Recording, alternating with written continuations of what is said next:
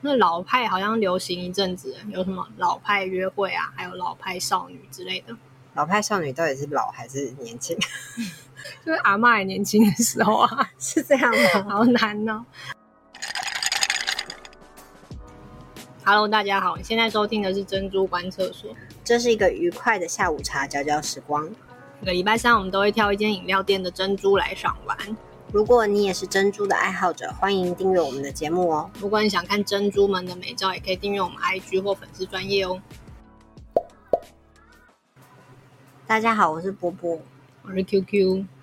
今天我们要喝一间只有一间的饮料店，只有一间会不会很雷啊？应该不会的吧？在网络上也还蛮有名的，好像是那个十大必喝的，然后还开在一个房租很高、竞争激烈的。西门町商圈，所以唯一一家的饮料店开在西门是哪一家？叫做老派金鱼，名字听起来蛮有趣的。那老派好像流行一阵子，有什么老派约会啊，还有老派少女之类的。老派少女到底是老还是年轻？那你觉得老派是哪时候开始流行的？就是阿嬷也年轻的时候啊，是这样吗？好难哦，感觉之前就蛮流行穿古着的。然后后来梨花街那边不是还有什么可以穿旗袍体验？然后最近我看很多展览都是有展出台湾百年的艺术品，像是黄土水的台湾维纳斯甘露水，最近又超红的。所以感觉老派就是回顾某个时间点这样子嘛。你有看过那个高年级实习生吗？也是个好几年前的电影，里面有说一个老派男人的生活方式。每天穿着西装，然后戴手帕那一种，也还蛮有趣的。对，那个电影也有老派感，所以这个戴手帕就是个老派的代表吗？老派的男人。没有，不过我觉得老派可能是一种要回到过去的美好吧。不过老派金鱼竟然是从二零一八年的，也开始，嗯，也算撑蛮久的，而且度过疫情，应该是蛮美好的吧？你说度过很美好啊？就是他撑过去，他没有到。那你今天喝什么？我今天喝珍珠红茶拿铁，它是白玉珍珠。哎，你怎么那么兴奋？我喝太太加珍珠，而且他们官方的脸书上面还说不要再点太太了。但我觉得太太比较好喝。太太真的是人气商品重点是可以无糖。哦。那你后来分数你要给他几分？一到九。珍珠的味道给六点五，它是白玉珍珠，然后细细嚼的话会有一点微甜，它甜的味道没有很明显。网络上说它的珍珠是有蜂蜜味，但是我是没吃出来蜂蜜味。那你觉得它外形怎么样？外形怎么样？好像是中偏小的吧，透白玉透明。嗯，那口感呢？口感给六五到六吧。它大小是偏小，然后它煮的蛮硬的。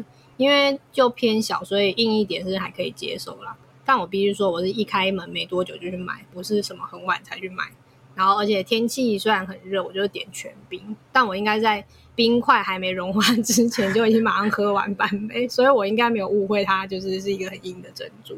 但我觉得超硬，还是因为我比较懒，我不想要。那整体嘞？整体会给个五点五吧。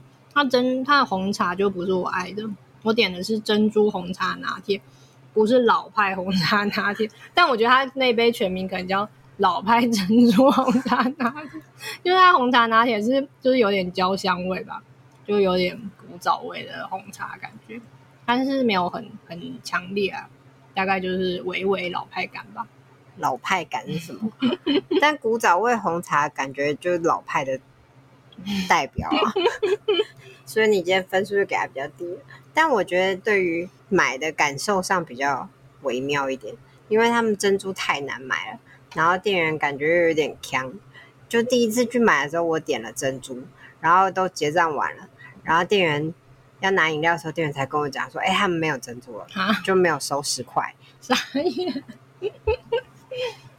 这样有点扯哎，因为我有时候去买饮料，我就想喝珍珠啊，所以没珍珠我就不会买。但是他如果做好才说没珍珠的话。